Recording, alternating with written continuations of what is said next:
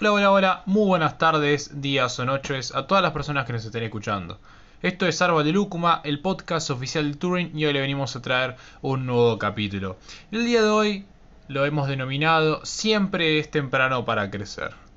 Sinceramente este podcast no planeo que sea de mucha extensión, más allá de que obviamente todos son improvisados, con lo cual el tiempo es relativo para estos casos. El anterior podcast yo pensé que iba a durar 5 minutos y terminé hablando 13 porque me enganché en la temática, entonces al parecer todo depende de la naturalidad de la persona. Yo tengo media hora para grabar, así que si pinta media hora, pinta media hora y si no serán absolutamente 30 segundos. Pero ya pasamos los 30 segundos, así que será muchísimo más. El título es, como le dije anteriormente, siempre es temprano para crecer. Y aunque parezca una metáfora de la teoría de la relatividad, me pareció interesante eh, poder este, charlar sobre los tiempos. Eh, pero los tiempos no desde el reloj, sino desde el calendario personal que uno tiene para lo que va desarrollando a lo largo de su vida. Y cómo a veces esto nos puede llegar a influenciar o a presionar. Eh, quiero volver a recalcar, como lo he dicho en otras ediciones, que esto es simplemente una experiencia personal y puedo estar o no en lo cierto. Eso depende totalmente de cómo recibas lo que vaya a decir y si esto te influye a vos positivo o negativamente. Pero la verdad, no tengo la verdad de nada. Estoy creciendo como todos y cada uno. Y para mí, el humano es evolución y cambio. Y quizás yo pueda estar inclusive en desacuerdo con cosas que estoy diciendo ahora en un futuro. O quizás cosas que he dicho estoy en desacuerdo.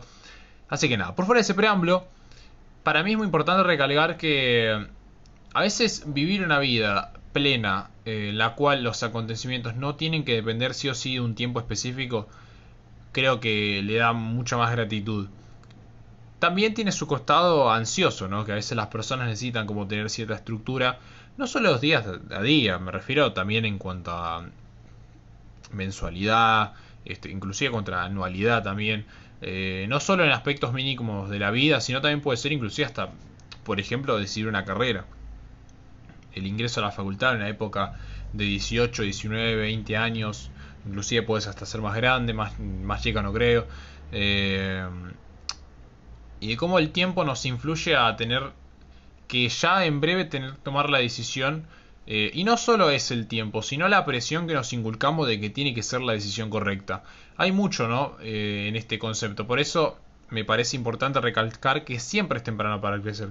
Siempre estamos en víspera de poder equivocarnos, pero no visto como algo negativo, sino como un proceso de aprendizaje donde ahí quizás no volvamos a, pasar, porque hemos aprendido algo. Entonces buscaremos otras opciones que nos serán más útiles o nos serán más cómodas o nos darán mayor felicidad o bienestar, que al fin y al cabo creo que es la finalidad de todo esto.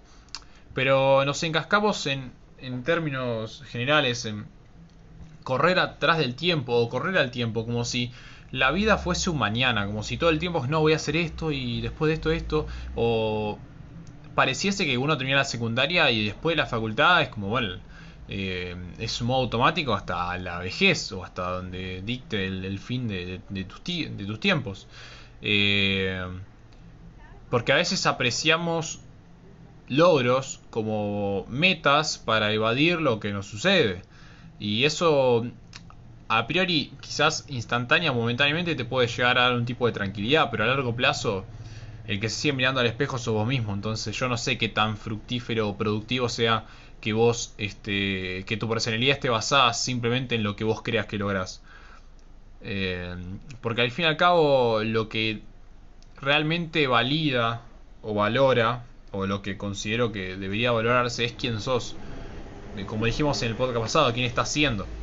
Eh, porque creo que nadie tiene el derecho de juzgar los tiempos o la forma de vida del otro, eh, más allá de que nosotros tengamos nuestro estilo o nuestra forma, eh, porque todos vivimos de diferentes maneras, ya sea en términos de organización familiar, en términos de organización de hogar, económicamente, en cuanto a estudios, y todos tenemos una vida diferente en cuanto al hecho de estudiar y trabajar, estudiar simplemente, es trabajar solamente, hacer cursos, armar emprendimientos, o sea, cada cual toma una decisión y creo que lo bello de todo esto es que en la libertad cada cual toma las decisiones que considera correctas o que al menos les mueve para seguir un camino. Y entender que siempre es temprano para crecer es aceptar que ninguna opción debe limitarnos a elegir otras opciones y que tampoco decidir algo que no sea tan eh, vistoso o tan particularmente normal en la sociedad como si fuese el proceso natural biológico de los humanos eh, está mal. No tiene por qué ser visto así. Eh, a veces inclusive nosotros en el riesgo vemos un, un, poco más de valor porque creo que por ejemplo hacer un emprendimiento en vez de quizás eh, tener una actividad laboral eh, permanente durante varios tiempos eh, como inserción al mundo laboral es arriesgado, ya que uno podría hacer el recorrido de experiencia inicial, lo cual no quita que ambas sean válidos, pero algunas personas que buscan más esa comodidad para poder asentarse también económicamente y otros que quizás lo económico les es eh, importante, pero no les todo, eh, porque también pueden padecer de ciertas necesidades o también el contexto donde uno vive lo puede ayudar. Eh, y el riesgo de tomar decisiones para crear cosas es muchísimo más alto que el riesgo de aceptar y, y rutinarizarse, digamos. Pero así como lo planteo como una dicotomía totalmente natural, de que toma uno en el pasaje de la adolescencia a la adultez, yo creería que esto puede llegar a asemejarse en cualquier balance de la vida.